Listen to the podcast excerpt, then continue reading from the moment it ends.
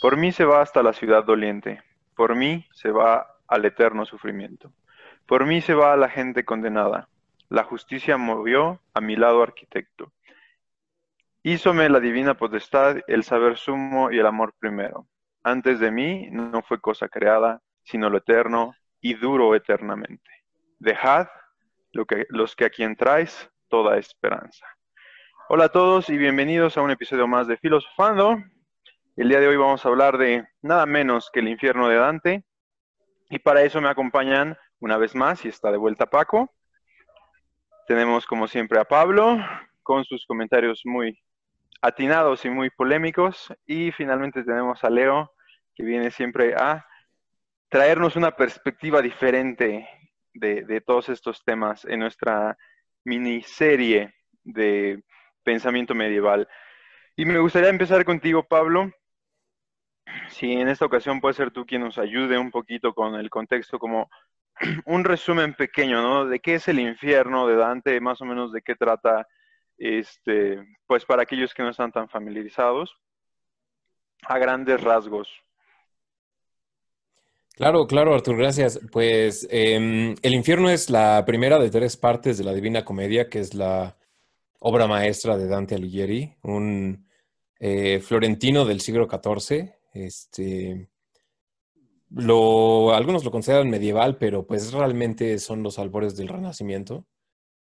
Y em, es una de las obras literarias eh, de mayor importancia por varios motivos. En primer lugar, por eh, lo ambicioso de su, de su magnitud, o sea, es un, es un poema enorme.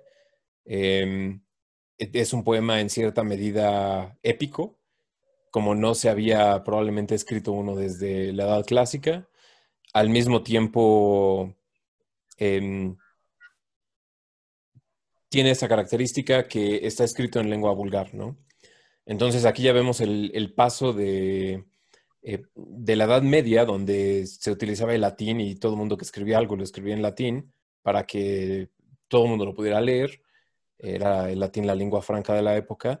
Sin embargo, em, pues estos escritores de, las ciudades, especialmente de las ciudades italianas, empiezan a escribir en su lengua, en su lengua nativa, en este caso el italiano, en un dialecto bastante interesante. Eh, y de hecho, entre otras obras de Dante, también está una defensa de las, lenguas vulgares. E, y el infierno es eh, donde se encuentra eh, Dante al principio, ¿no? De hecho, la obra empieza en el, camino de mi vida, me encontraba en una selva oscura. Es decir, más o menos a nuestra edad, o bueno, a mi edad, por ahí de los 35 años, se estima, Dante estaba perdido, supuestamente tenía dudas morales por aquí, por allá, no sabía qué hacer con el resto de su vida. Y entonces eh, tiene este viaje que es un poco, es, eh, en cierta medida un poco onírico, pero al mismo tiempo se, plantea como una realidad o quizás como una visión mística, eh, donde está tratando de salir de la selva de sus propias dudas y, ve a lo lejos un, em, un monte que tiene una luz encima y dice, ah, sí, vamos para allá, ¿no? Que en el contexto del poema quiere representar la virtud pero entonces cuando se encamina lo atajan eh, tres fieras y esas tres fieras le impiden el paso, ¿no? Y entonces está desesperado tratando de ver cómo, porque ve que está más oscuro y más tenebroso el lugar por el que sí lo dejan pasar las fieras. En el, en el trayecto de estar haciendo eso, se encuentra con, una sombra que resulta ser Virgilio, el escritor de la Eneda, uno de los eh, mayores poetas latinos. Y, y, entonces Virgilio le dice, no, ¿sabes qué? No puedes ir directo, no puedes tomar el atajo hacia la virtud, vas a tener que llegar por otro camino y ese camino es el del infierno. Y así es como se adentran hacia, hacia el punto más oscuro. El infierno eh, tiene esta cuestión de que entra Dante por la puerta que tú ya describiste. La, eh, la, lectura con la que empezaste es lo que está escrito sobre el dintel de la puerta que lleva al infierno. Y, y, se organiza en círculos. Cada círculo, mientras más, profundo van, eh, peor es el, pecado, peor es el tormento, peor es el motivo por el cual están ahí las almas condenadas. Entonces, eh, así va Dante junto con Virgilio, eh, progresando círculo por círculo y encontrándose con, con las diferentes almas que han cometido diferentes pecados y se encuentra con todo tipo de personas.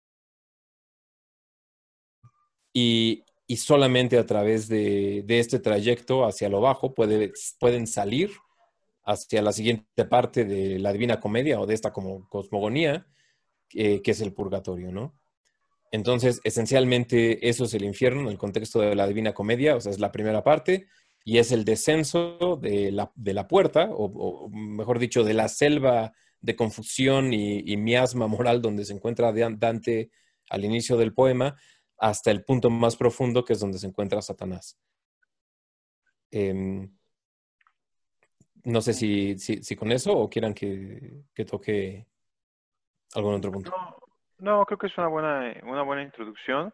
Y tocaste un tema muy interesante, algo que es debatible, sobre todo desde el punto de vista mm, quizás de, las fases históricas. Y entonces me gustaría saber qué opinas, Leo. ¿Dante es medieval o proto-renacentista? eso es un tema mucho, muy ágil, se ha, se ha discutido mucho. Yo, yo diría que es proto-renacentista, también iniciando el renacimiento para no, no entrar demasiado en problemas. sí, y, solo para clarificar esta parte, ¿no? Porque finalmente dentro de eh, la clasificación histórica, sobre todo si consideramos que el final de la Edad Media es 1492, que es una de las fechas más eh, reconocidas entre historiadores, pues está muy lejos de estar en esa etapa, ¿no? Pero también hay que recordar que el Renacimiento tiene varias etapas y una de ellas es el Trecento, que es justamente donde entra Dante, y como bien decía Pablo, este, pues es, es, Dante uno de esos autores que empieza a tener estos rasgos que, van cambiando el pensamiento medieval que venimos viendo del 500 al 1200 y que empieza a sentar las bases de lo que va a ser el renacimiento que hablábamos en el podcast anterior, el hombre del renacimiento, este, y que va, a empezar a cambiar los ideales, ¿no? Eh, Pablo, una pregunta interesante aquí acerca de, ¿Por qué, Dante tiene que viajar al infierno? ¿no? Finalmente, como dices, eh, la virtud es su objetivo final, o quizás desde un punto de vista más religioso, Dios, el, poder alcanzar a Dios, que es, eh, hemos tocado un poquito esta idea de la virtud y la divinidad anteriormente.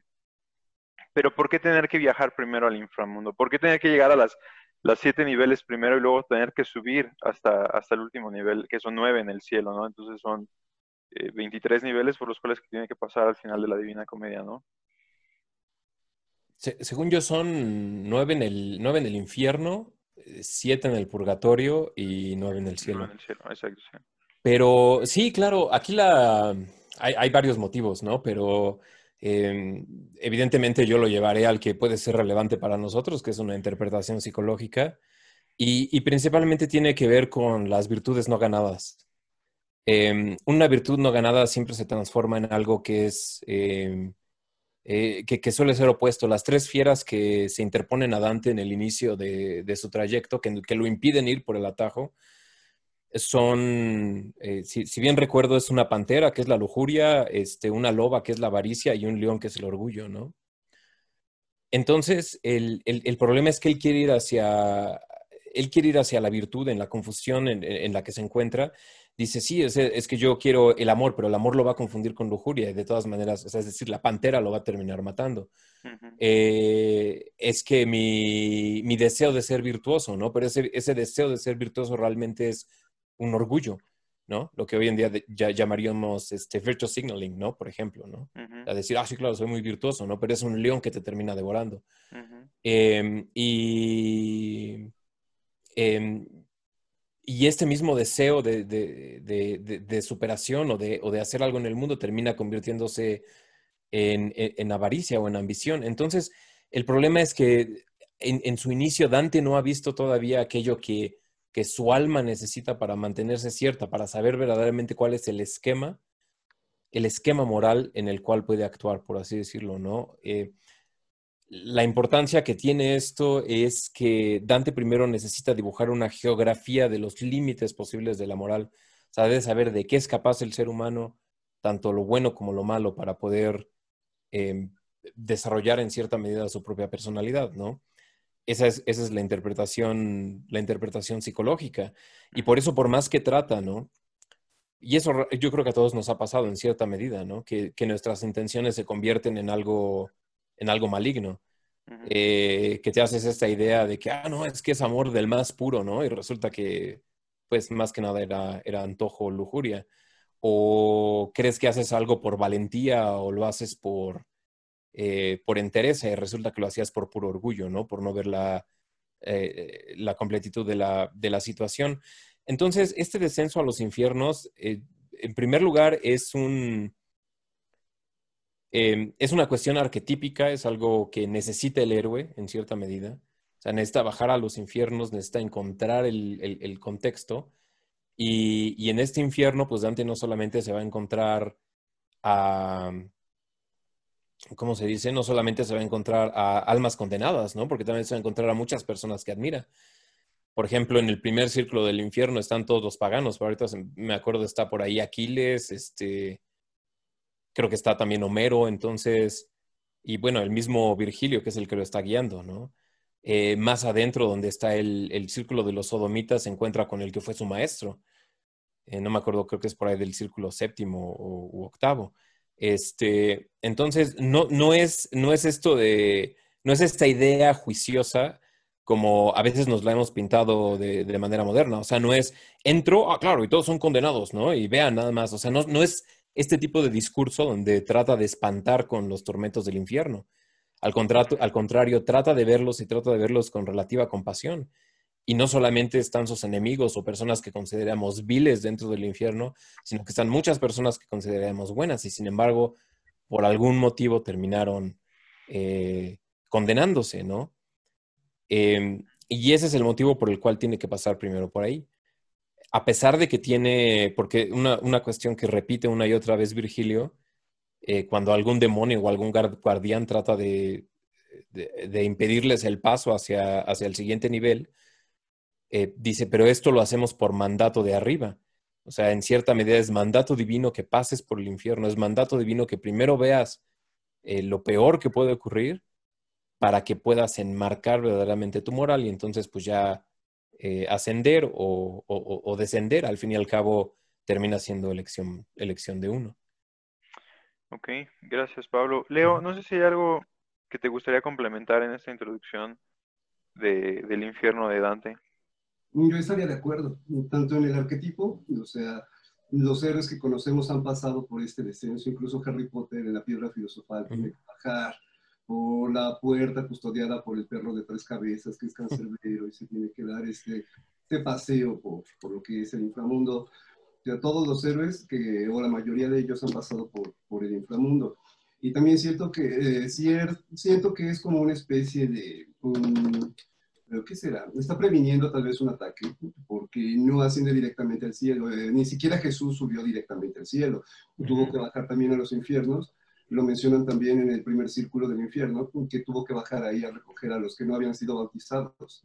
Entonces eh, recogió a Moisés, recogió a Noé, eh, tuvo que hacer, digamos que, esta colecta y de hecho hubo oposición, los eh, demonios cerraron la puerta, como en el sexto círculo que es la ciudad de Dite, derribó la puerta, tomó las almas y volvió a subir. Entonces, eh, ahora sí que Dante se vería mucho, muy, eh, muy mal hasta cierto punto diciendo es que yo ascendí directamente al paraíso y no tuve que, pisar siquiera el infierno o el purgatorio cuando Jesús ya había tenido que ir ahí antes. Entonces, sí me pareció por, lo que hiciera el recorrido por, por los infiernos y eh, pragmáticamente es la oportunidad perfecta para colocar ahí a todos esos entes que quizá le hicieron la vida de cuadritos.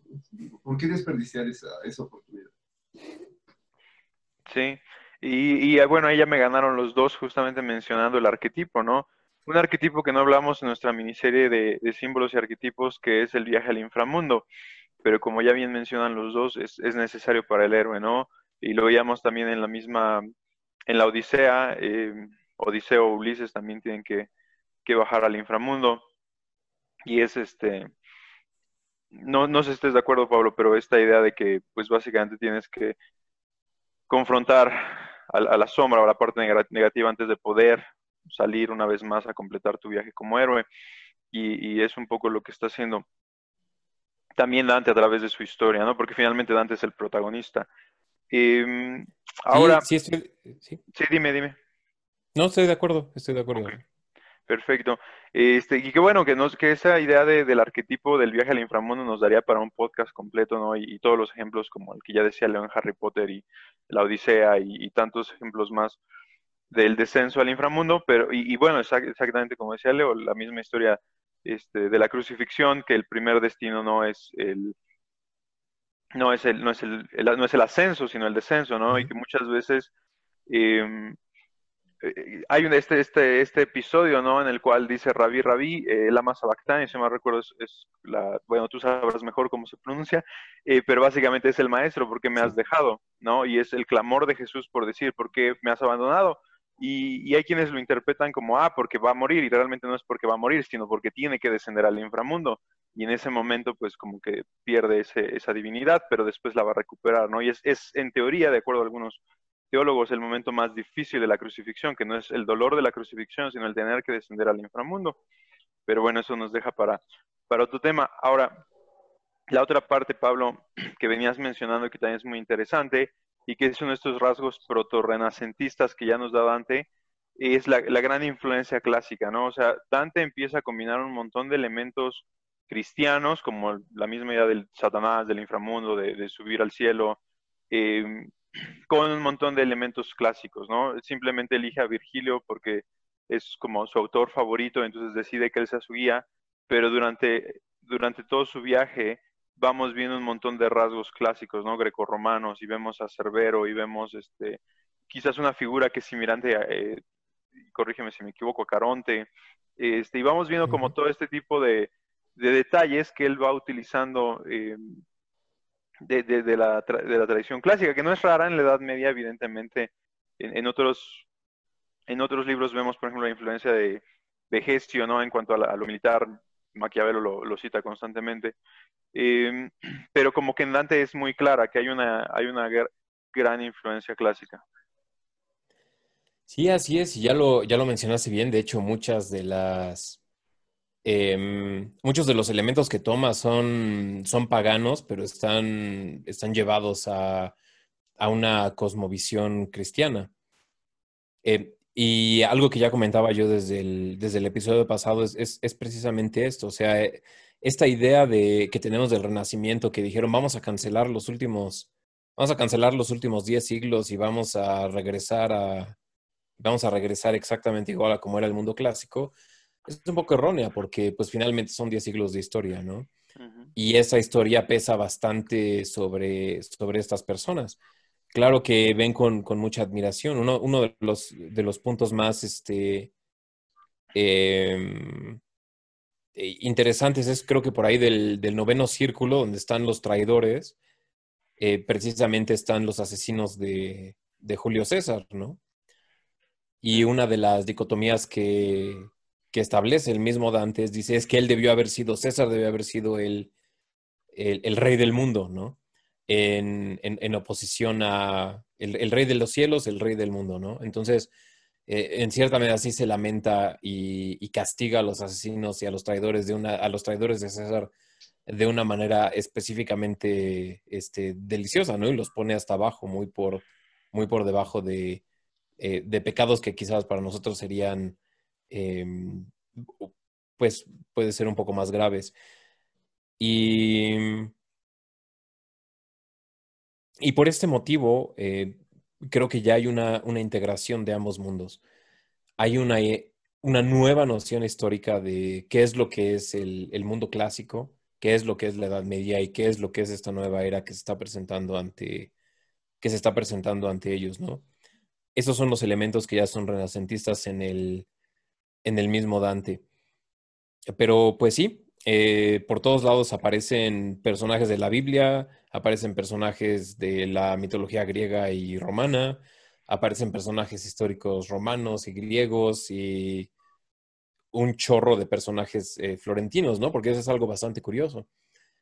Es como si, es como si tuviéramos a las celebridades de hoy en día eh, interactuando con personajes mitológicos y demás, ¿no? Y, eso es algo bastante interesante. Eh, el infierno es un lugar interesante, fíjate. Es, este, está lleno de personajes bastante trágicos y bastante curiosos. O sea que capaz, ojalá no quedarse ahí, pero por lo menos sí hacer una visita, ¿no? sí, y creo que es un rasgo similar a, los clásicos, ¿no? Porque eh, los griegos no tenían el concepto que nosotros tenemos de infierno y tampoco el concepto que empieza a construir eh, Dante, pero en varias de las historias justamente ese es el propósito del viaje al inframundo, ¿no? Como conocer a estos héroes o, por lo menos aprender de ellos, ¿no?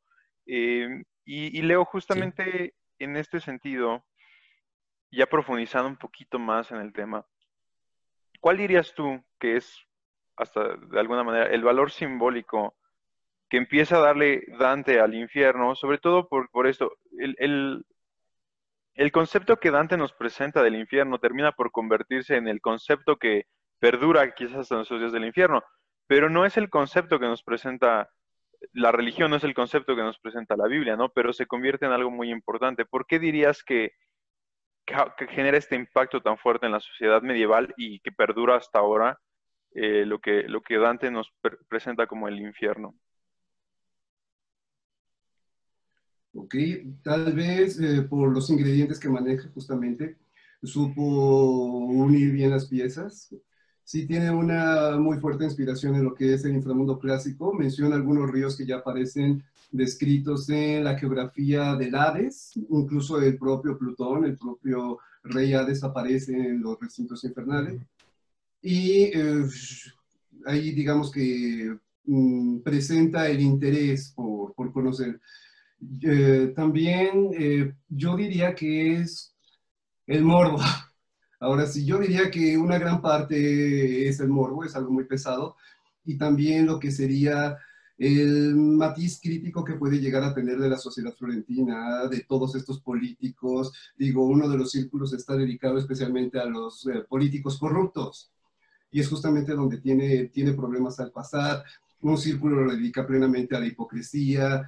Entonces, yo siento que es eh, como, sería como el equivalente tal vez a un folletín de de, oye, fulanito fue condenado al infierno, el papa tal también está ahí, los cardenales y los arzobispos están ahí, entonces, y también el hecho que haya sido escrito tal vez en lengua vulgar, entonces es más fácil que el pueblo lo, lo, entienda fácil hasta cierto punto, entonces eh, al volverse tan popular, al ser tan, tan, que será tan crítico, el elemento del morbo, entonces yo siento que es algo que, que llegó para quedarse hasta cierto punto yo lo compararía un poco con un texto del 19 que es justamente Alicia en el País de las Maravillas. Alicia en el País de las Maravillas, que es una suerte de crítica a lo que es la sociedad victoriana, la moral, los vicios. Eh, entonces es una, es una obra muy, muy rica, tiene varias, varias formas de, de leerlo, puede ser tan superficial como, como un cuento para niños que es como la mayoría lo conoce como una obra crítica del momento. Entonces, siento que puede, podemos verlo tal vez con los mismos cristales, con los mismos lentes. Entonces, siento que esta popularidad se debe a lo que es la crítica de los personajes, de lo que es la época. Se la pasa hablando de política una y otra vez, los güelfos, los gibelinos, se van a gloria una y otra vez también al colocarse entre los grandes clásicos, es decir, ese codea con Homero, entonces, eh, también eh, el elemento de morbo, lo que hay ahí abajo. Por ahí había, creo que uno de los mandamientos es no te harás imágenes de lo que hay arriba. Entonces, hay un libro que sugiere lo que podría haber, entonces vamos a, vamos a echar una ojeada breve que hay aquí. Entonces, yo creo que son los elementos que lo hacen rico y eh, yo tuve oportunidad de leerlo en la preparatoria y me fascinó, me encantó, o sea, me, me fui, lo leí, me, me gustó mucho y siento que las versiones de ahora son un poco, ¿qué será? Le faltan un poco el respeto al quitarle ciertas referencias. Entonces, pero quizá eso podamos hablar ya, más adelante. Entonces, siento que es eso, ese cóctel que hizo ¿verdad? que lo volvió popular. Y que trasciende época. Sí. Y ahí, fíjense que vamos llegando como a la parte, digo, esta era una introducción eh, para ir conociendo más o menos cuál es el contexto y más o menos de lo que habla, ¿no? Pero ya dentro del pensamiento medieval y de dónde se origina em, esta obra de Dante, ahorita ya lo mencionabas un poquito, Leo, toda esta parte política, ¿no?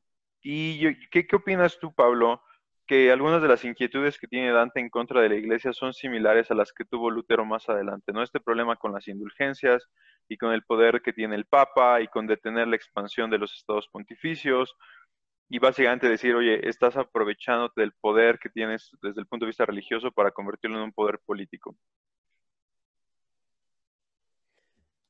Pues sí, creo que, creo que está bastante claro, especialmente en la oposición que había en la época entre Roma y Florencia.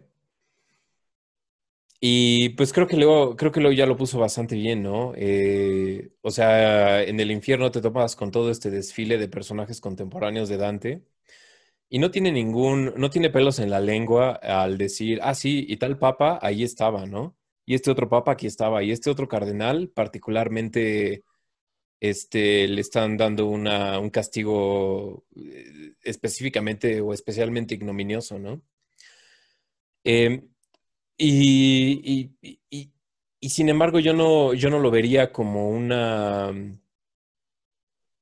Yo no lo vería como un eh, proto-reformista, ¿no? Eh, pero para nada. Eh, creo, que, creo que en Dante queda muy, muy claro que la.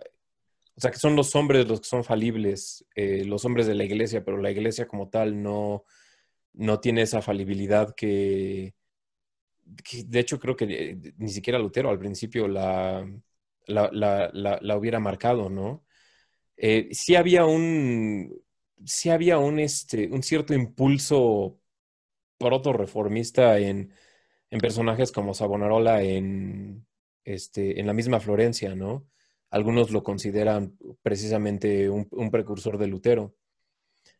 Sin, em, sin, embargo, yo me cuidaría, yo me cuidaría bastante de esta, yo me quedaría bastante de esta interpretación porque, y esto sí es algo que es muy medieval en Dante, todo tiene un significado alegórico o metafórico. Todo lo que te encuentras en el infierno nada más está ahí de adorno, ¿no? O sea, sí hay mucho, sí hay, mucho comentario político, esto, lo otro, pero, pero el modo en el que se encuentran las almas condenadas, eh, todo está expuesto de una manera metafórica.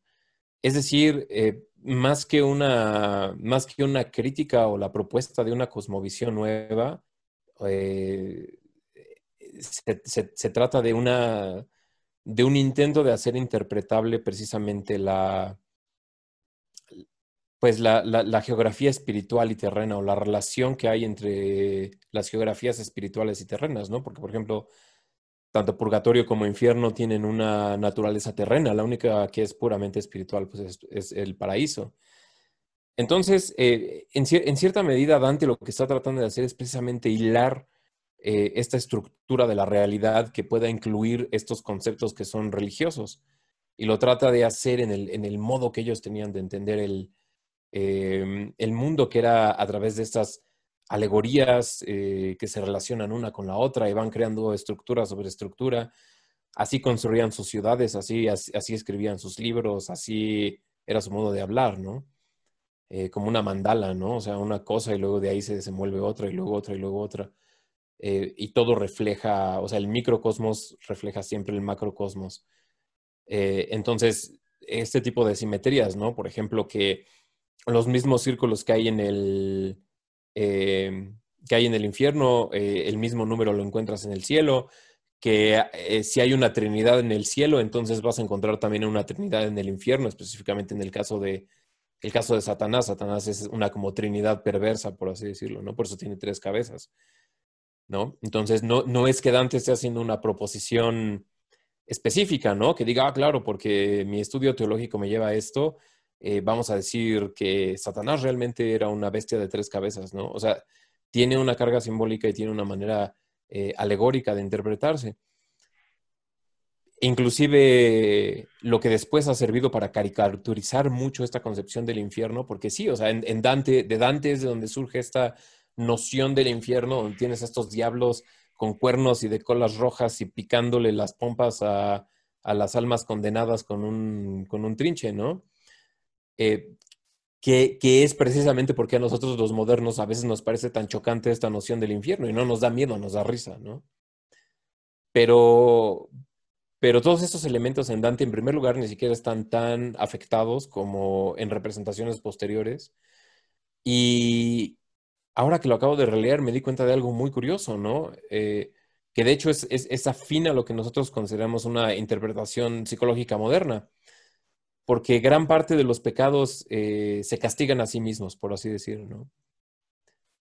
Eh, en lo que te convierte el, pecar, o en lo que te, el, actuar el pecado, esencialmente es el, castigo en sí mismo. Un ejemplo muy obvio es el de los iracundos, ¿no? Que creo que están por ahí del segundo o tercer círculo, ¿no? Creo que tercero, no, sí, se, tercero o cuarto círculo, este, entonces están los iracundos y su castigo es que están tan furiosos que, se están arrancando pedazos a mordidas y, se la viven peleando entre ellos. O sea, su infierno es el mismo pecado. Un, ejemplo moderno muy, muy claro de ello, pues es Crimen y Castigo de Dostoyevsky, ¿no? Donde Raskolnikov cometer el crimen es el crimen mismo, el, el castigo, es lo que le impide eh, lo que le impide descansar, por así decir. Entonces estas almas están sin descanso precisamente porque se, entregaron al pecado. Eso es eh, algo que yo creo que debemos ver con bastante cuidado y no caricaturizar demasiado a Dante y no, y no terminar poniéndolo en eh, como esta figura que todo lo que dijo absolutamente se debe tomar de manera literal. De hecho, todo lo contrario, se toma licencias poéticas a este, a diestra y siniestra. Y hasta la fecha se siguen disputando que, qué demonios quiso decir en ciertos pasajes, ¿no? En el, sí, en el pecado está la penitencia, ¿no? Es algo que nos gusta decir, pero que a veces no entendemos completamente. O sea, no nos damos cuenta realmente de cómo una, una acción nos lleva realmente a, una reacción, ¿no? Y entonces también es, este, es, es, es, científico, ¿no? Toda acción tiene una reacción igual y opuesta. Entonces lo que estás haciendo te lleva a tener una repercusión de manera interna. Y tocas justamente la parte que a mí más me interesa y, por la cual me gustaría, me gustaba la idea de platicar con ustedes de este tema, y es todo el valor simbólico que tiene em, lo, propuesto por Dante, ¿no? Como ya lo hablábamos al inicio de nuestra otra serie, Pablo, el, el hombre medieval no ve el mundo de forma literal, sino que utiliza muchas veces estas alegorías y son estas alegorías de las que más me gustaría hablar. Entonces, no sé, Leo, si tú tienes alguna alegoría o algún punto, este, o algún momento simbólico dentro del infierno que te llame en especial la atención. Muchos, hay muchos que me llaman la atención, muchos que me gustan, que digamos que se quedaron conmigo por, mucho tiempo. Por ejemplo, ya lo había mencionado, lo había mencionado Pablo, que es justamente cómo es arriba es abajo, ¿no? Entonces, hay una Trinidad abajo, hay una Trinidad arriba. Eh, uno que me gusta mucho es justamente el de la puerta, el de la puerta, la que leíste al principio, que menciona que fue hecha por tres, justamente, y hace alusión a la Trinidad. Otro que me gusta mucho es que incluye al mismo Plutón, incluye a Plutón ahí, y a los que pecan de avaricia les van a imponer el peso de, de castigo de Sísifo que fue justamente quien desafió directamente la inteligencia de Hades, ¿no? Que se reconoce como uno de los más, de los más astutos, de los más inteligentes. Está Flagias, en el Flagreonte, el río que lleva su nombre.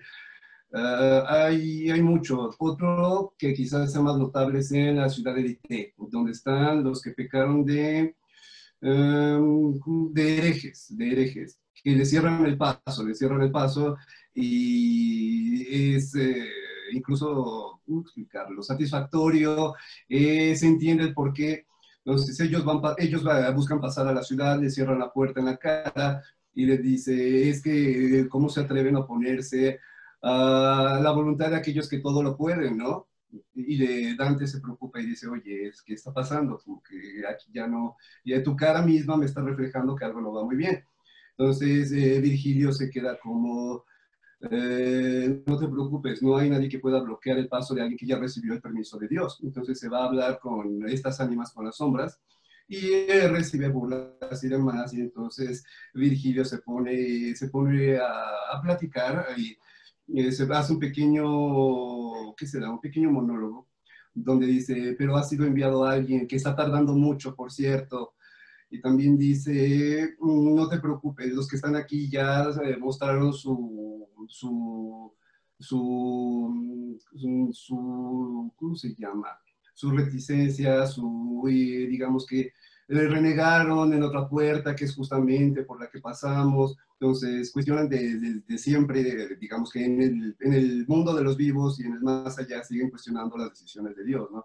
Entonces llega eh, un ángel un enviado del cielo y abre la puerta como si nada, los regaña, ya les permite el paso y ya justamente ese, empiezan el recorrido de, de, de, las almas, empiezan digamos que el tour de las tumbas que están abiertas y calcinan a los que están ahí y mencionan a uno que es Epicuro, Epicuro y explica, eh, digamos que Dante tiene la condescendencia de explicarnos quién es este personaje o quién fue este personaje cuando en otros casos no, no, no la tiene. Dice, aquí yace Epicuro, quien creyó que el tormento de la carne acababa con, eh, con el cuerpo, con la muerte del cuerpo. La muerte del cuerpo se lleva el alma. Y entonces, verlo aquí, cuán equivocado estaba, ¿no? Pues si el chiste se cuenta por sí mismo. Entonces, otro que me gusta mucho ya es donde castigan a los estafadores, a los mentirosos, que son los eh, antes del final. es el octavo. Hay un círculo donde castigan específicamente a los adivinos, o a los astrólogos, a los astrólogos, que me parece un detalle súper cómico, que intentaron ver hacia el futuro obviando el presente y entonces su castigo es, tienen que ir caminando con la cabeza volteada y entonces se pican con espadas y dagas que hay en las paredes y demás. Ahí encuentran a Tiresias, del cual ya hablamos hace uno, dos, tres, eh, tres capítulos, Tiresias, y también aparece ahí su hija Manto, y Manto que es justamente la fundadora de Mantua, y también se confunde a veces con el propio Tiresias. Entonces, eh, son los detalles que me gustan. Hay muchos, pero creo que son los más que me vienen a la mente en este momento.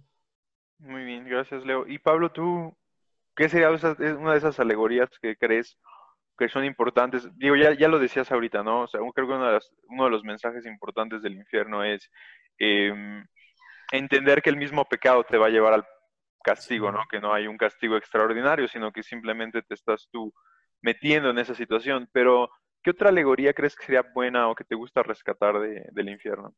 Creo que una, particularmente trágica eh, y, que revela el.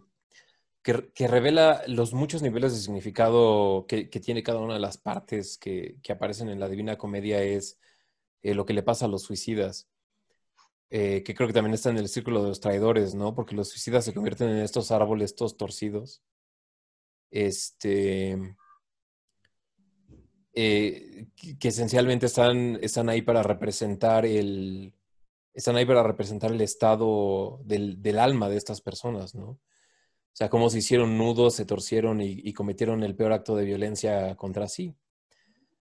Em, entonces va Dante por ahí y, rompe una rama de uno de estos árboles y en vez de que pues, sea una rama normal empieza a sangrar, ¿no? Em, y no solamente eso, sino que eh, supuestamente cuando venga el día del juicio final en, en ese episodio, eh, y, en cierta medida recuperan los, cuerpos de sus, eh, tumbas, eh, sobre esos árboles que ellos mismos se convirtieron van a, van a colgar sus cuerpos resucitados, ¿no? Entonces, en varios niveles se puede, se puede interpretar, ¿no? Se puede interpretar como el castigo, se puede interpretar como justicia divina, se puede interpretar, pero yo creo que aquí es donde es muy agudo Dante, se puede interpretar precisamente como el estado anímico y como el estado eh, moral de alguien que cae eh, en, la tragedia del suicidio, ¿no? Este, especialmente los suicidios por desesperación y especialmente aquellos suicidios que son particularmente violentos. Y, y así con prácticamente todas las cuestiones que aparecen. Vemos esta agudeza donde donde Dante penetra, y de hecho el pensamiento medieval en cierta manera penetra en todos estos niveles. Es decir, estado interno es el estado, el estado externo. No existe esta división entre eh, el sujeto y el objeto, ¿no? sino que hay una cierta continuidad con el mundo. Y especialmente este mundo terrible que trata de hacerse, eh, específicamente el mundo del infierno, que se hace un lugar terrenal, quien, quien lo habita necesita adoptar este tipo de exterioridad, eh, por así decirlo, ¿no? Lo terrible de esto es que, de hecho, es, bastante cierto.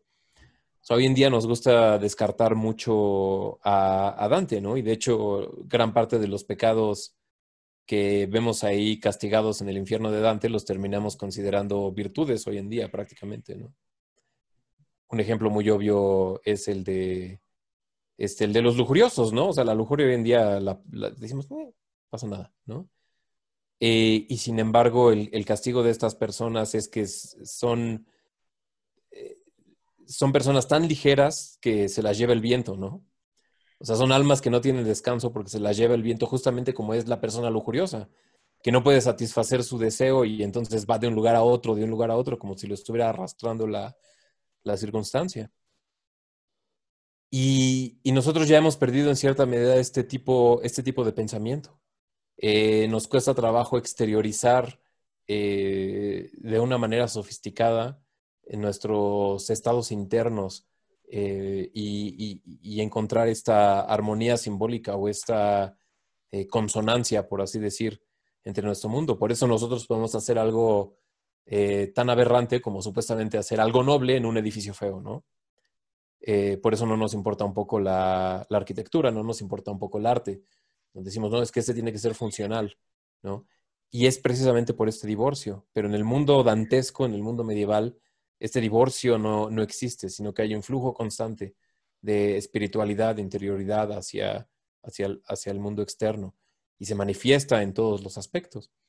Y eso es algo que es particularmente valioso en Dante. Y de hecho, por eso leerlo es, eh, como dice Leo, o sea, se queda contigo. ¿No? Y por eso es, es, es muy recomendable que eh, que lo lean. O sea, y sí está lleno de referencias oscuras que uno probablemente, pues ya no, a menos que uno sea, este, que uno sea Leo o que uno haya estudiado eh, letras o historia medieval, eh, pues es, muy, es muy difícil que uno pueda penetrar inmediatamente en este tipo de, lectura. Y sin embargo, hacerlo es, es, muy satisfactorio. O sea, una vez que das ese primer brinco, pinta un panorama bastante, bastante interesante y un nivel de análisis que sigue siendo útil inclusive dentro de nuestros días. Creo que ese sería mi, el, punto más importante para mí. O sea, que sigue siendo vigente, ¿no? No nada más es una curiosidad literaria. Sí, y, bueno, con esto me gustaría ir cerrando la primera parte del podcast, eh, que es justamente con dos puntos. Número uno, entender justamente que Dante refleja el pensamiento medieval alegórico, que nos presenta un mundo eh, de fantasía, pero que al mismo tiempo representa el mundo en el cual está inmerso, ¿no?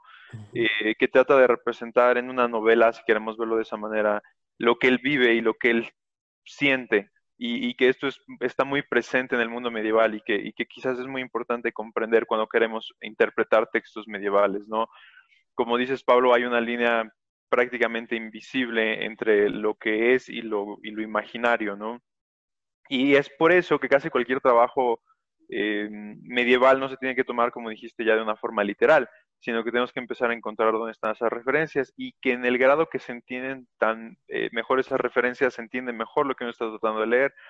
Más adelante, en un par de episodios, lo estaremos hablando en específico con los tratados de esgrima, porque muchas veces ese, ese tipo de alegorías llegan a trabajos así de prácticos, ¿no? O sea, te están enseñando un arte que tienes que hacer, que tienes que ejecutar, pero lo están, lo están explicando a través de alegorías y, que muchas veces ahora queremos tomar literalmente y por eso simplemente no se entiende, ¿no?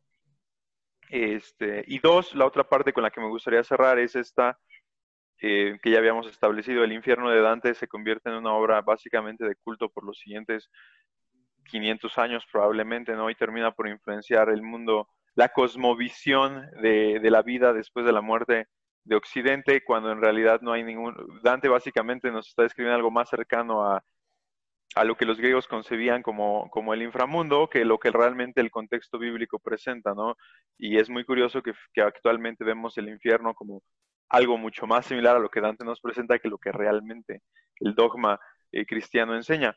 Entonces creo que esos dos puntos son muy importantes. Ahora quiero ir a una segunda parte, pero antes de ir a esa segunda parte, no quiero dejar sin preguntarle a Paco si tiene alguna pregunta o algo en lo que le gustaría que todavía eh, profundizáramos un poquito más para entender bien esta, esta introducción, que ya no fue tan breve, al infierno. Pues no tenía ninguna particularmente particular, salvo una cosa que, bueno, ahora que tengo la palabra, me gustaría aclarar. Y es que creo que es muy común el arquetipo del león como una pareja de, del orgullo, ¿no? Como, como pecado o como, como representación. El león es orgulloso siempre. Y quería preguntar por qué o si es que esto viene desde algo más profundo o si simplemente fue porque alguien se le ocurrió, pues que sea el león y ya hoy en día todos lo utilizan como sinónimos. Y el león es, es uno de los símbolos más curiosos, Paco, porque, porque es de esos que hablábamos que son contradictorios. A veces es este, Jesús, a veces es el diablo. Entonces puede tomar significados opuestos y hay que interpretarlo con mucho, siempre con mucho cuidado.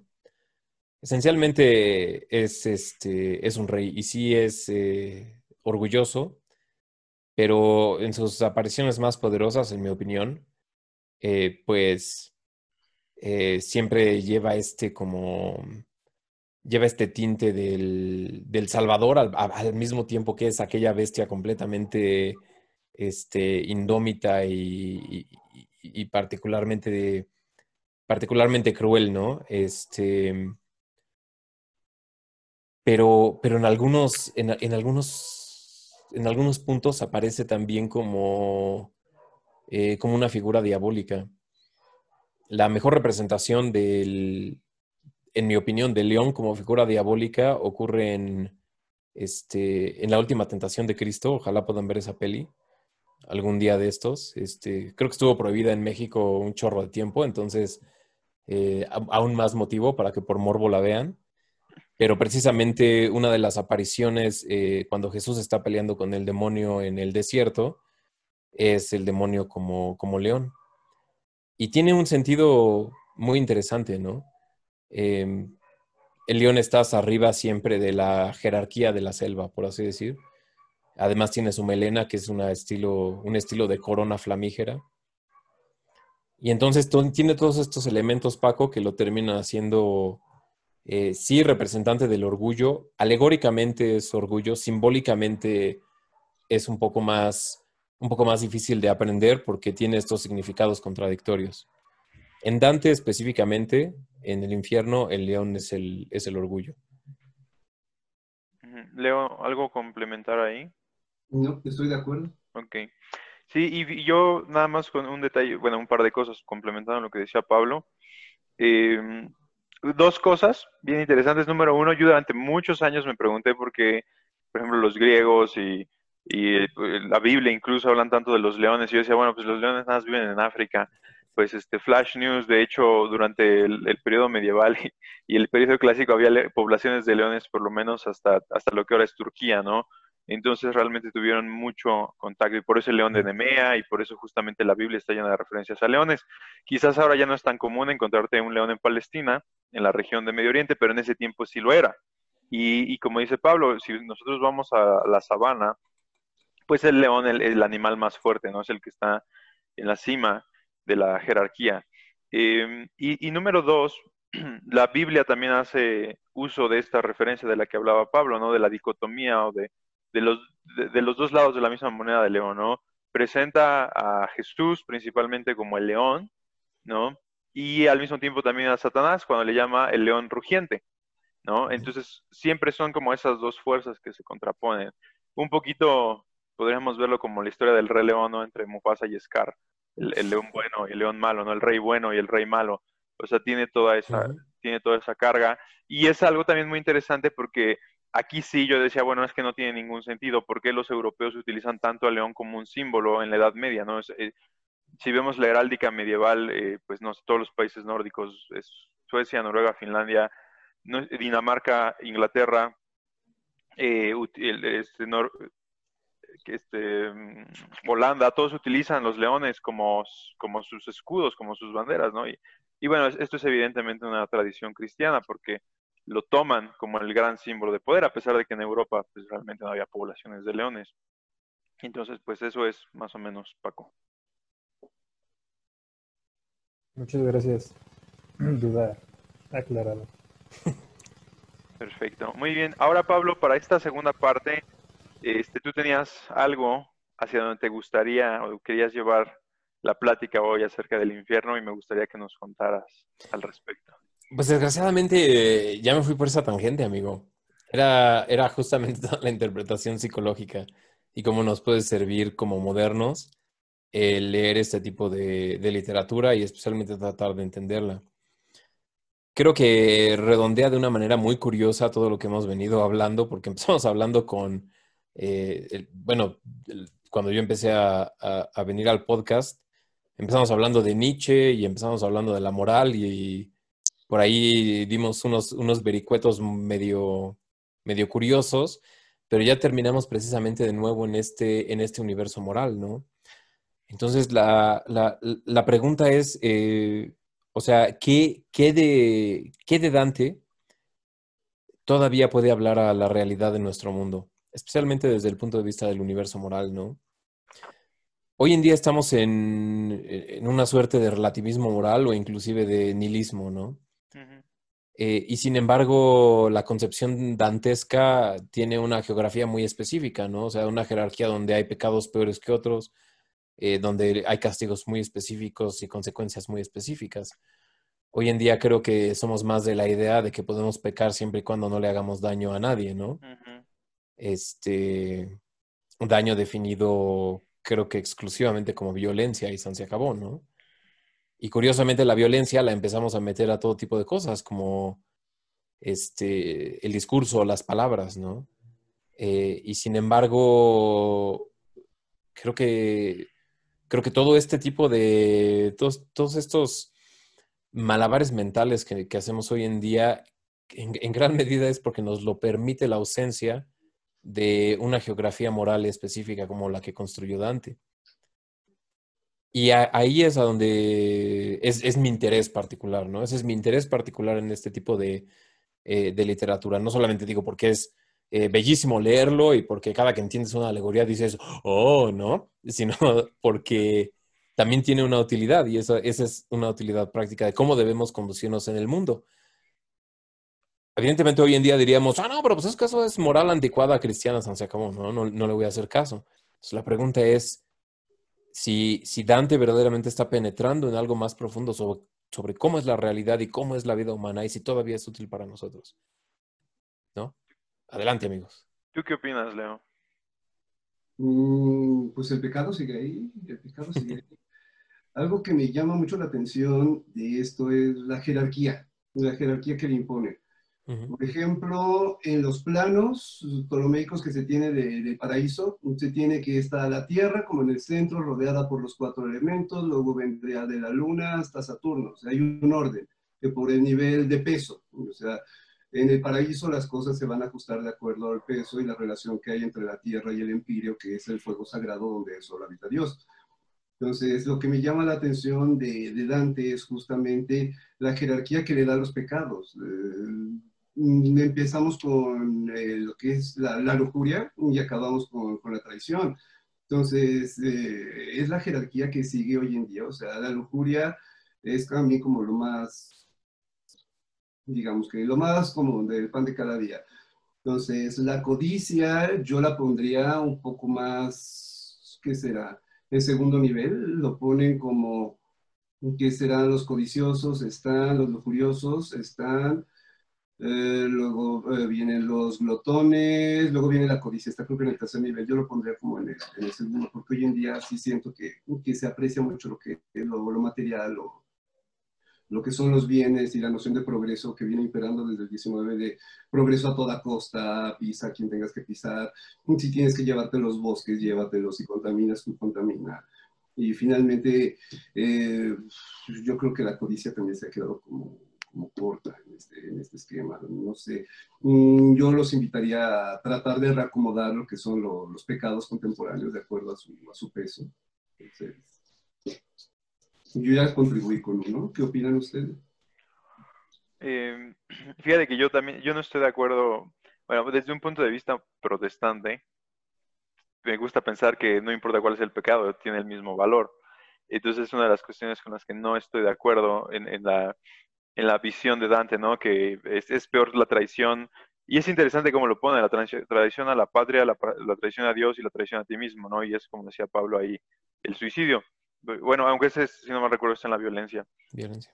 Sí, pero aún así tienes esas escalas, ¿no? Está diciéndolo porque puedes es traicionar y puedes traicionar a Dios a través de la blasfemia, que en la Edad Media era un pecado muy, muy, eh, muy penado, muy perseguido, ¿no? Y ahí tienes a la Inquisición también después, que la Inquisición casi ni es medieval, pero bueno. Em, y, actualmente es uno de esos pecados, la blasfemia, que básicamente está incluso detrás de la lujuria, ¿no? Quizás si, si Dante fuera si Dante fuera posmoderno, pondría primero a la blasfemia, porque pues ya cualquiera dice, ya se piensa lo que quiere de Dios, y después vendría como, como bien dijeron los dos, la lujuria, porque la lujuria pues es, es este, cada vez es más, eh, es más aceptada, ¿no? Es como, pues haz lo que tú quieras, como decía Pablo, mientras no le hagas daño a nadie, no importa. Lo cual a mí me resulta muy interesante, porque Pablo, de hecho, habla completamente lo opuesto en una de sus cartas, no recuerdo ahorita, creo que fue a los Corintios o a los Romanos. Este, y dice, dice completamente lo opuesto, porque dice todos los pecados, cuidados de, la fornicación, porque la fornicación es el único pecado que cometes en contra de tu propio cuerpo. Entonces, eso me parece muy interesante, ¿no? Porque básicamente lo que Pablo está diciendo es, no importa qué pecado cometas, lo vas a cometer en contra de tu hermano, pero cuando fornicas, que es lujuria, estás pecando contra tu cuerpo, porque básicamente lo estás, em, ¿cuál sería la palabra? bueno, básicamente estás atentando en su contra. Y hace algo que apenas discutía eh, con otro amigo y, él me decía, bueno, pues es que realmente cuál es el problema. Y le digo, bueno, en, nuestro contexto nada más puedes empezar pensando en enfermedades de transmisión sexual. una vez que, que, tienes una enfermedad de transmisión sexual, el que tiene que lidiar con ello eres tú. es un problema, es tu problema, ¿no? Eh, entonces creo que ese yo sí estoy de acuerdo, está como en, las primeras capas actualmente y siempre parece ser, siempre lo ha estado. Em, y, me parece muy interesante que Pablo lo pone como en uno de los peores. Junto, Pablo también es uno de los grandes perseguidores de, este, los sodomitas, ¿no? Es, probablemente de quien heredamos esta gran crítica a la sodomía, y sin que la Biblia haya sido en ningún momento y, claro realmente de qué es sodomía. Es el pecado de Sodoma, ¿no? Pero, ah, no sé, Pablo tiene cara de que, de que quiere decir algo al respecto. Pero realmente desde el canon bíblico no hay ningún momento en el cual se diga realmente cuál es el pecado de Sodoma. Eh, pero bueno, es, interesante, ¿no? Como Dante lo pone en los primeros lugares, nuestra sociedad básicamente ya no lo ve como un pecado, sino como, eh, pues, es algo cotidiano. Y bueno, en ese sentido, para mí sería algo a, tomar en cuenta. Sí, yo creo que aquí eh, nada, más, nada más aclarando, porque, o sea, sí le llamamos sodomía y, tradicionalmente se dice este, que la sodomía es, el pecado de la homosexualidad, ¿no? Pero, pero sí es muy clara la, el Pentateuco es particularmente claro, este, eh, eh, recuerdo específicamente Levítico, es específicamente claro donde sí es este, un pecado de muerte la, la homosexualidad, el bestialismo y el onanismo, ¿no? Em, creo que también por ahí hace su aparición del incesto, pero, pero más, que, más, que una jerarquía entre, entre los pecados, mi, tesis, eh, lo que yo quería lanzarles a ustedes es que precisamente no existe hoy en día una, jerarquía de los pecados.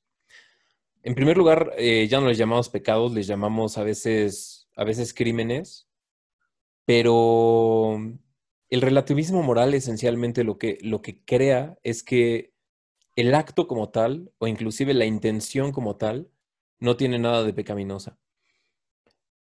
Lo único que tiene eh, la capacidad de ser juzgado, por así decirlo, la facultad de ser juzgado, es aquello que es eh, procesado por un poder, ¿no? O sea, el pecado en Dante eh, tiene la capacidad de dañar por sí mismo el pecado en nuestra moral actual no es dañino a menos que un poder lo determine, ¿no? Eh, específicamente lo noto de manera muy trágica en, cosas que consideraríamos terribles. Eh, por ejemplo, con los asesinatos, este, con el tipo de violencia que vemos, por ejemplo, en la guerra del narco, ¿no? Y cómo se termina glorificando y cómo se termina inclusive romantizando, ¿no? Y cómo inclusive consideramos a estas personas facultadas para realizar estos actos e inmediatamente juzgamos a las víctimas de ellos como diciendo, pues algo seguramente traían, ¿no? O seguramente en algo andaba metido. Eh, ese, ese, tipo de, ese tipo de juicios morales donde ya no decimos el asesinato es un pecado entre sí. Digo, el, el, el asesinato es un pecado en sí y, y, por sí mismo termina destruyendo. Entonces, realmente creo que lo que ha pasado con, especialmente con el relativismo moral, es que el, crimen o el acto pernicioso ha, perdido en nuestra concepción la, la, cualidad de dañar.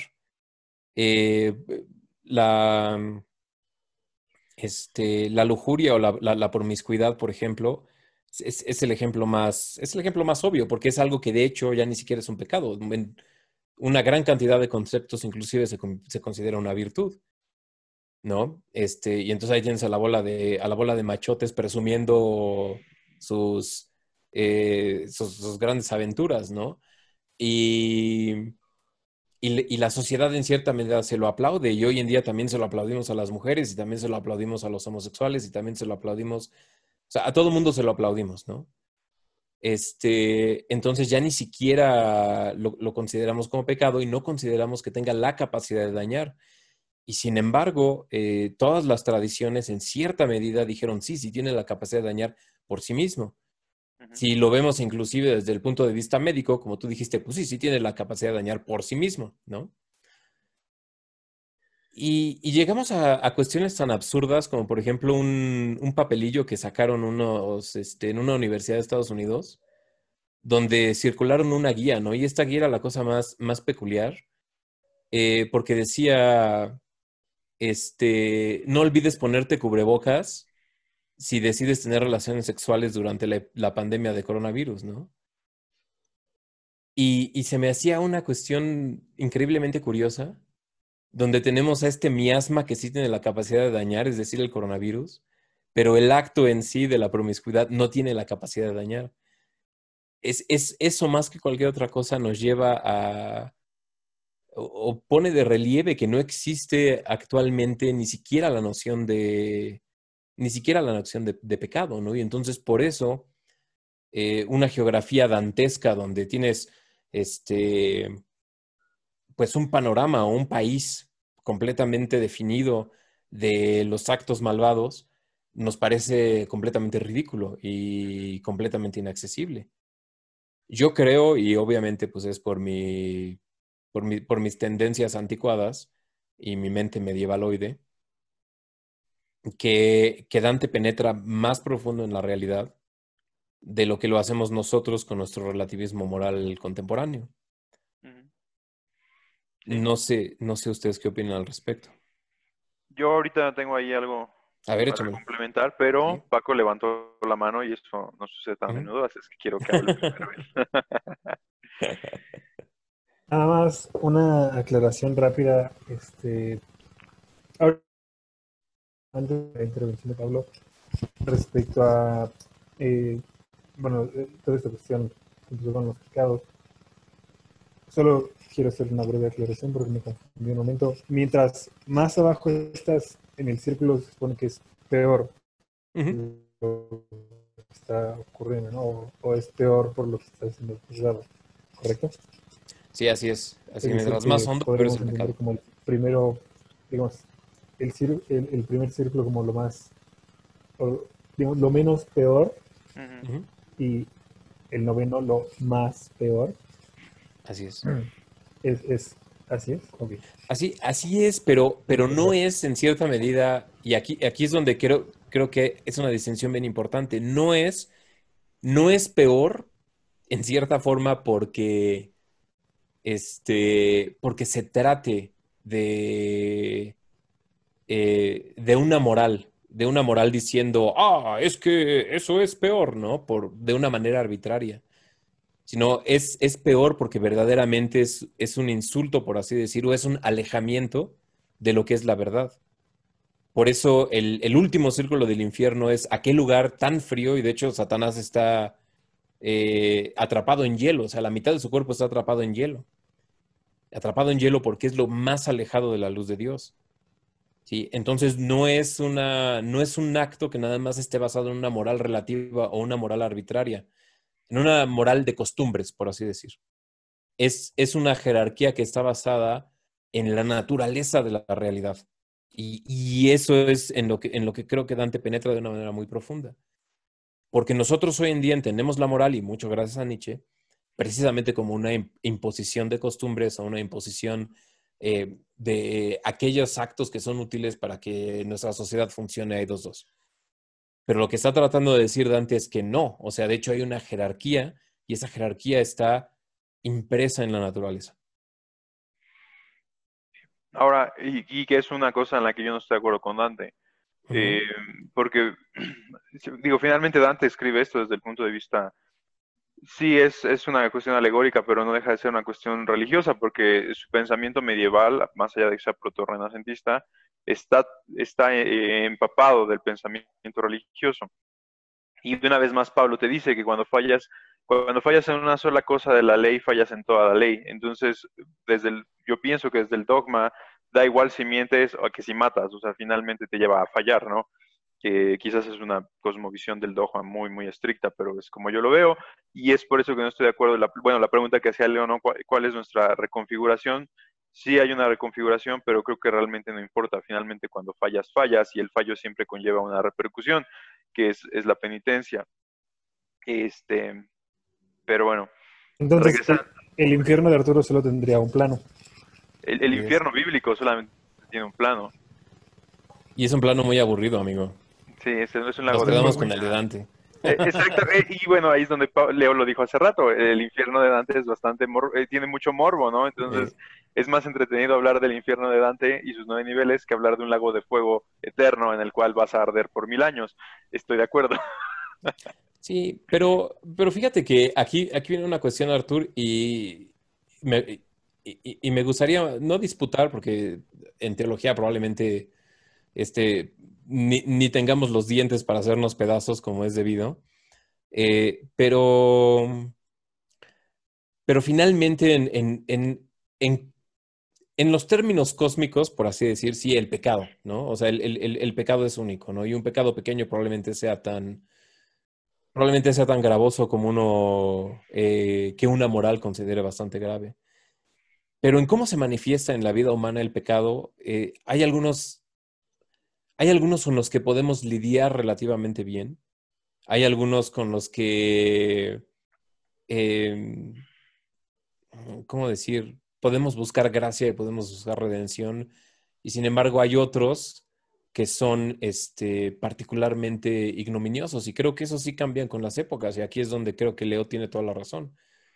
Una de las partes del infierno que se nos olvida eh, de, que, se nos olvidó hablar es todos los que están precisamente antes de la puerta, porque conforme van descendiendo este, hacia, hacia el valle y hacia la puerta del infierno, eh, se encuentran con un chorro de almas y estas almas eh, van ciegas y van, este, hay un chorro de moscas que les están picando los, que les están picando las caras y los ojos y y la sangre que cae de ellos, este, un chorro de gusanos se la están comiendo, ¿no? Y, y estos son aquellos que, que decidieron eh, vivir en completa ambigüedad. Eh, entre ellos, a ellos los acompañan los, los acompañan los, este, los ángeles que ni se rebelaron, pero ni lucharon eh, en contra de Satanás durante la, durante la rebelión de los, de los ángeles.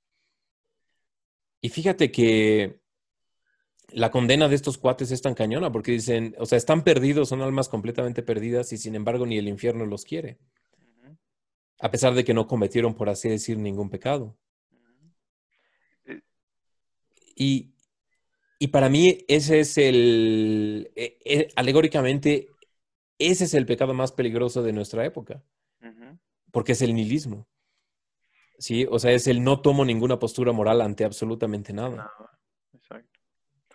Y es interesante porque, una vez más regresando al canon bíblico, de hecho también es una de las grandes posturas que es, es, es fuertemente penada. Eh, es uno de mis pasajes favoritos de Apocalipsis, si no mal recuerdo es Apocalipsis 3.16, que dice, y, y, creo que está hablando de Esmirna, y le dice, exactamente, porque no fuiste ni frío ni caliente, te vomitaré de mi boca. ¿No? Entonces dice, mejor hubiese sido que fueras frío y entonces te condenas, o que fueras caliente y fueras devoto. Pero como no eres ninguna de las dos, no quiero saber nada de ti. Así es. No. Así es, así es. Es, este, es terrible, ¿no? Porque el, juicio que se pasa a la mediocridad y a la tibieza es, es, es atroz, ¿no? Y, sin embargo, hoy en día es aquello que en cierta medida es, es, más glorificado, ¿no? Es en cierta medida porque eh, las tendencias socialistas y comunistas son, em, pues, pues, ¿cómo decirlo? sin meter demasiada política, em, son ignominiosas para la realidad, ¿no? Y es precisamente por esta tibieza que adoptan, ¿no? Esta, esta, este deseo de que, de que, todo esté homogéneo, de que todo esté igual y de que no existan, por así decir, valores. Eh, es, es, es, curioso porque esta ausencia de pecado, pero ausencia también de virtud, creo que es una de las creo que es una de las peores, este, de los peores males de nuestra época. Y si te das cuenta, creo que de, ahí viene la popularidad de Jordan Peterson, de Joko Wilkin y demás, ¿no? O sea, porque precisamente lo que ellos atacan es esta, esta tibieza de carácter, ¿no? Este, no, no adoptar responsabilidad, no adoptar absolutamente nada. Entonces, sí, lo más probable es que si te interesa algo en el mundo, termines pecando y termines fallando y acabes en el infierno, ¿no? Pero pues por lo menos tendrás, tendrás buena compañía. La, cuestión aquí, Pablo, es que no existe el, punto intermedio, creo yo. Y ese es el error en el que caen muchos de, aquellos que son tibios, ¿no? Eh, cuando terminas por no hacer nada y es, no me acuerdo que alguien lo dijo mejor que yo, pero cuando terminas de no hacer, no hacer nada es cuando te vuelves parte del problema. Si hay un problema y no intervienes, entonces eres parte del problema.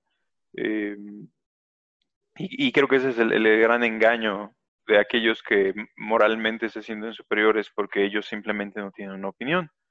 Es como, no, no, no, que cada quien haga lo que quiera con su vida. Y es como, bueno, él, está haciendo lo que quiera con su vida y está dañando a todos los demás. Bueno, sí, pero es su vida. Y es como, ok, entonces tu postura es tan simplista que de hecho acabas arrastrando a un montón de personas por no querer intervenir. ¿No? Entonces, eh, claro. Pero, pero el problema... creo que ese es el mayor pecado. Así es pero el problema es que para poder actuar necesitas, una necesitas un mundo estructurado. Y, y, quizás aquí se atan y por fin tiene sentido por qué insistía tanto con mis intervenciones de podcast pasados, ¿no? Para poder actuar necesitas tener un mundo que tenga una estructura, necesitas tener una geografía. Si quieres decir una geografía moral, una geografía ética, si careces de eso, simplemente estás perdido y no puedes actuar, ¿no? Sí. Hayas en una selva oscura es justamente, hace rato que, que proponías el tema, es justamente a lo que iba, ¿no? Dante, más allá de que yo esté de acuerdo no con, con, su, con su mapa y sus nueve niveles, tiene una brújula muy clara y tiene, tiene un mapa moral bien establecido, que es el mapa moral religioso de, de, la religión católica, ¿no? Que establece el pecado y que establece dos cosas que son muy importantes. Bueno, una es esa y la otra que establece lo que habíamos hablado en, en el podcast del gótico, Dios está cerca. Entonces el medieval y todavía el hombre del renacimiento, pienso que esto empieza a decaer con la ilustración y por eso detesto el movimiento ilustrado y, la revolución francesa, pero empieza a decaer el concepto de que Dios está cerca.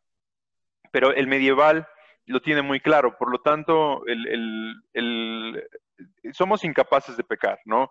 Es, es, claro que todo el tiempo vamos a fallar, que todo el tiempo vamos a cometer errores, pero el medieval siempre se cuida de ello porque sabe que Dios lo está viendo y, vive su vida basada en este parámetro de justamente mi mapa, mi norte moral es Dios, es la virtud, que es lo que, lo que Dante nos quiere representar a través de su viaje, ¿no? Quiere llegar a ese, a ese lugar de virtud.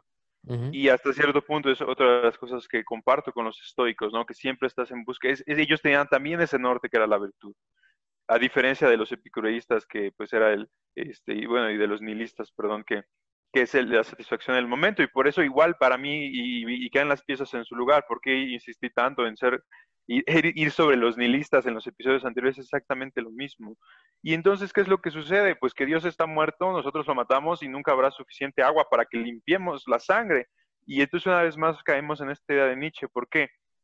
Porque mientras que Dante tiene un mapa y un norte muy claro que nos está dando y nos está diciendo, este es el camino que tienes que seguir y esta es, esta es la evolución, esta es la forma en la cual te puedes redimir, pues nosotros matamos a Dios, ¿no? Y, culpo a los, a los ilustrados y culpo a la Revolución Francesa y culpo a muchos de estos movimientos sociales progresistas, como dice Leo, desde los, desde los, yo digo desde antes, pero desde, los, desde el 19, en como dice Leo, el, progreso a pesar de todo, y yo primero, ¿no? Y entonces desaparece, como bien predijo Nietzsche, nuestro norte moral. Y, entonces se pierde todo el sentido y como dice, se pierde la estructura y se pierde todo. Y por eso creo que es tan importante que incluso cuando Dios está muerto, tenemos que encontrar de nuevo esa estructura y tenemos que encontrar de nuevo ese norte. Y es justamente el gran problema que proponía Nietzsche, ¿no? Que cuál va, qué va a sustituir a ese norte. Y como veníamos hablando desde episodios anteriores, pues es muy difícil, es muy difícil saber que... Sí, es, es, curioso. sí, y finalmente es, es el gran valor que yo le veo a la, al dogma y, a, la guía religiosa, que cuando el mundo no sabe qué hacer, y, y es... El mundo pasará, como, no Leo, si me puedes ayudar cómo es el pasaje, pero es algo así como el mundo pasará, las épocas pasarán, pero mi palabra jamás pasará, ¿no? Y básicamente lo que está diciendo es, no importa lo que suceda en el mundo, lo que te estoy diciendo y el mapa que te estoy dando siempre va a ser válido. Y es más o menos lo que hace Dante al decir, estoy usando el mapa como guía, ¿no? Y, es la, la, gran virtud de tener una ley o una guía moral que está preestablecida y que en teoría no cambia, como es en el caso cristiano el canon bíblico. ¿no? Y ese es el gran valor que yo veo. No sé qué opinas tú, Leo.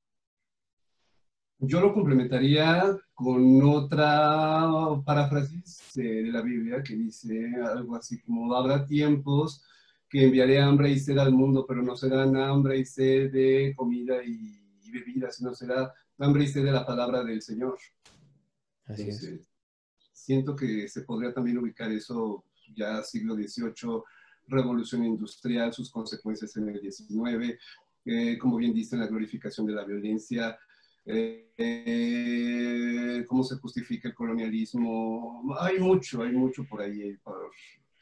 Eh, siento que se ha venido diluyendo mucho lo que es justamente el concepto de, lo que está mal, de lo que, de lo que es hacer daño a otras personas. Y sería yo creo que el primer paso para, para ubicar esta brújula, esta guía, este norte. Claro. Y fíjense que los mapas morales que estamos trazando hoy en día están casi enteramente basados en la compasión, lo cual es un error terrible porque estamos este, tratando de escribir la divina comedia, incluyendo nada más el paraíso, ¿no? Em, y creo que nos hace falta confrontar el infierno de frente. Y, aquí es donde, eh, conforme bajemos a la, a la selva oscura y a los valles tenebrosos y a los ríos del dolor y a las ciudades penosas, pues me imaginaré que encontraré alguna sombra, este, y quizás no sea Virgilio en esta ocasión, pero podré decir, amigo Florentino, por favor, condúceme a través de este valle de sombras y, este paraje tan, estrepitoso y, eh, y horroroso que tengo enfrente de mí, ¿no? Así que la cultura nos salva una vez más, compañeros. Sí, y es, es interesante lo que dices, ¿no? Que desde la compasión y desde la, carencia del esfuerzo, ¿no? Una vez más vamos a hablar de las medallas de participación y es queremos llegar a la victoria sin tener que confrontar la derrota y sin tener que confrontar la frustración, que hasta cierto punto la confrontación de la sombra y, la y el viaje al inframundo son esas fases del, son esas fases del héroe que, eventualmente desembocan en la victoria que son necesarias. Y es, la frustración, es, es el miedo, es, el, que las cosas no se den como tú quieres que se den, es, entender que el mundo es cruel, que no es un lugar bonito, es entender que el mundo está lleno de malvados. Y es el aprender a sobreponernos sobre todas esas cosas, mientras que nuestra, nuestro contexto actual nos dice, no, no, no, todo está bien, y, y, si tú eres así, así eres tú, y si él es así, así es él, y simplemente pues aquí está tu medalla porque pues veniste, ¿no? Eh, y es, es, realmente peligroso. Y complementando un poquito lo que decía Leo, es eh, a, quienes estén esforzados y cansados, bebed de mí, y como es venir a mí, les daré de beber y, eh, y serán saciados, ¿no?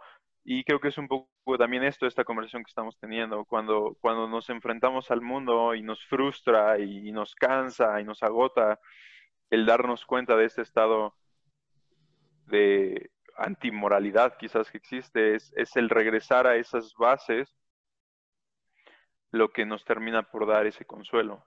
Y entonces, como decías, aunque ande en sombra, en valle de sombra de muerte, no temerá mi corazón, porque para Dante fue Virgilio, pero desde en el caso de David es Dios.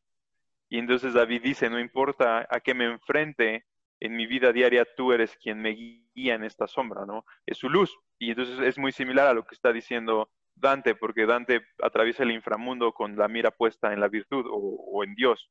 Y es lo que te está diciendo David, creo yo. ¿no? no importa si estoy atravesando el momento más oscuro, mi mirada siempre va a estar en esa luz al final del camino. Eh, y eres tú quien me guía, ¿no? Entonces, por eso para mí siempre ha sido, así como, como lo has venido proponiendo, Pablo, para mí es muy importante. Quizás no desde un punto de vista religioso, pero sí desde el punto de vista moral y desde el punto de vista virtuoso, el tener una guía tan clara como en este caso quizás la tenía Dante y, nos lo vino a proponer a través de su infierno. Sí, sí, creo que es, creo que es cierto. Ahora, ahora lo que tienes que desarrollar en tu, en tu rollo de coaching y demás es este ejercicios para bajar al infierno, ¿no? Porque creo que, creo que hemos perdido precisamente esa capacidad de confrontar lo peor. Eh, yo, tengo mis, yo tengo mis ejercicios de autoflagelación, ¿no? Este, algunos de ellos son específicamente estudiar la Primera Guerra Mundial. No manches, o sea, para mí es un descenso a los infiernos completo, ¿no? Em, pero, pero pues me imagino que eso no es, eso, eso no es para todos los gustos y, y pues habrá, habrá ya, ya sacarás tu libro, ¿no? De, de, este, siete modos que la gente exitosa baja al infierno, ¿no? tenemos, fíjate que sí, tenemos un taller que me gusta mucho que es este, de confrontación de miedos y, y eso justamente esa es la idea, ¿no? Es un poquito confrontar a tu sombra, a qué le tienes miedo y cómo el, enfrentar ese miedo te va a hacer una, una mejor versión de ti. No me gusta decir una mejor persona porque creo que es, es un concepto demasiado ambiguo, pero es una mejor versión de ti al menos en, en ese sentido, ¿no? Y, es, un poquito esta idea de, una vez que empiezas a confrontar a lo que le temes, tus temores se van haciendo más pequeños. Porque ya que derribaste a un gigante, los demás ya no se ven tan grandes. Eh, pero bueno, pues no sé, Leo, algo, algo con lo que te gustaría cerrar. Sí, sí, sí, por supuesto. La, la, definición actual del infierno, o sea, como ya vimos, quizá el delante nos parezca noble y digo entretenido y curioso. Eh, necesitamos algo que efectivamente nos haga meditar un par de veces antes de andar por ahí pecando. Entonces, eh, quizá vemos, a, digamos, que la versión delante un poco llevadera justamente porque no lo llevaríamos solo, porque eh, finalmente hay un montón de, de, glotones, un montón de codiciosos, un montón de, de violentos. ¿Y qué pasaría si el infierno fuese algo personal? Algo, algo, algo bajo diseño, es decir, que se cuadre perfectamente a lo que te incomoda, te moleste y no gozas, digamos que de la camaradería o digamos que de la complicidad, exclusivamente para ti. Entonces está diseñado para, para maltratarte por mucho tiempo hasta que sea el juicio final. Entonces, ¿cómo sería el, infierno de cada persona? Sería un infierno, eh, insisto, hecho a la medida como un traje. Sería interesante darle esa, esa óptica una vez más. Ya lo habían hecho por ahí, ya lo habían hecho por ahí, pero quizá valga la pena volver a ponerlo sobre la mesa. La idea de un infierno personal. Y creo que ese es el verdadero infierno, Leo. Ayer lo, ayer estaba teniendo esta plática con alguien más y el infierno de las, no lo hablamos desde el punto, desde el punto de vista del infierno, pero queda cae como anillo al dedo. Eh, y es el infierno de la soledad, y es un infierno que, que, pregúntenle a los japoneses cómo les va con ello, ¿no? Em, el tener que confrontar a nuestros demonios, literalmente, o sea, tu parte, esas cosas con las que tú solo puedes lidiar, ¿no? Y ese es el problema del pecado que, que creo que venía exponiendo Pablo. Hay ciertas cosas que cuando las haces y ya no hay vuelta atrás y te ves y te confrontas a ti mismo en el espejo y solo tú puedes lidiar con, ese, con esas repercusiones y tú solo sabes lo que hiciste, creo que es, uno de los peores momentos y una de las peores experiencias que puedes tener, ¿no? Y finalmente creo que ese es el verdadero infierno y no es tan, tan divertido como decías como el de Dante, sino que si, si, creemos, si son de los que creen que no hay nada después de esta vida y que nuestros pecados se pagan aquí, pues qué miedo también me da eso, porque finalmente llegas a ese momento en el cual tienes que lidiar tú solo con lo que has hecho y muchas veces no hay manera de que nadie te ayude y tu castigo siempre va a estar determinado por tu acción. ¿no? Y, siempre vas a tener que vivir con las repercusiones. Y mucha gente tiende a pensar o, querer decir que ellos se pueden salir con la suya, ¿no?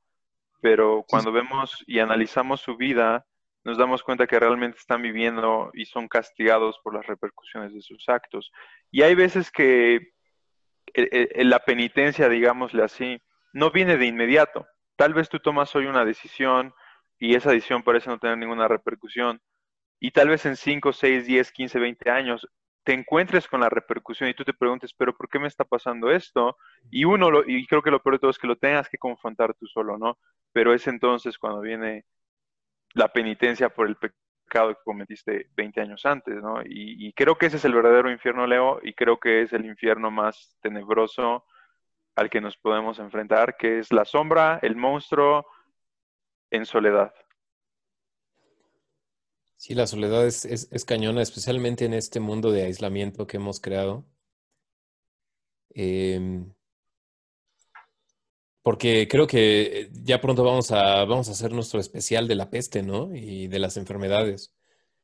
¿No? Pero, por ejemplo, manifestaciones del infierno, lo, que pasa es que es, es, algo curioso, ¿no? Porque como que lo demoníaco lo hemos reducido a esta cualidad de lo sobrenatural, ¿no?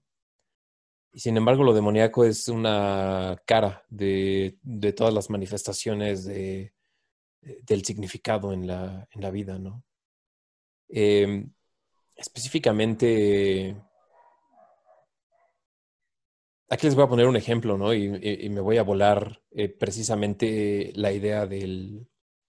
Me voy a borrar precisamente la idea de, de, una película japonesa, ahora que mencionaste a los japoneses, que es la, de, la del aro, ¿no?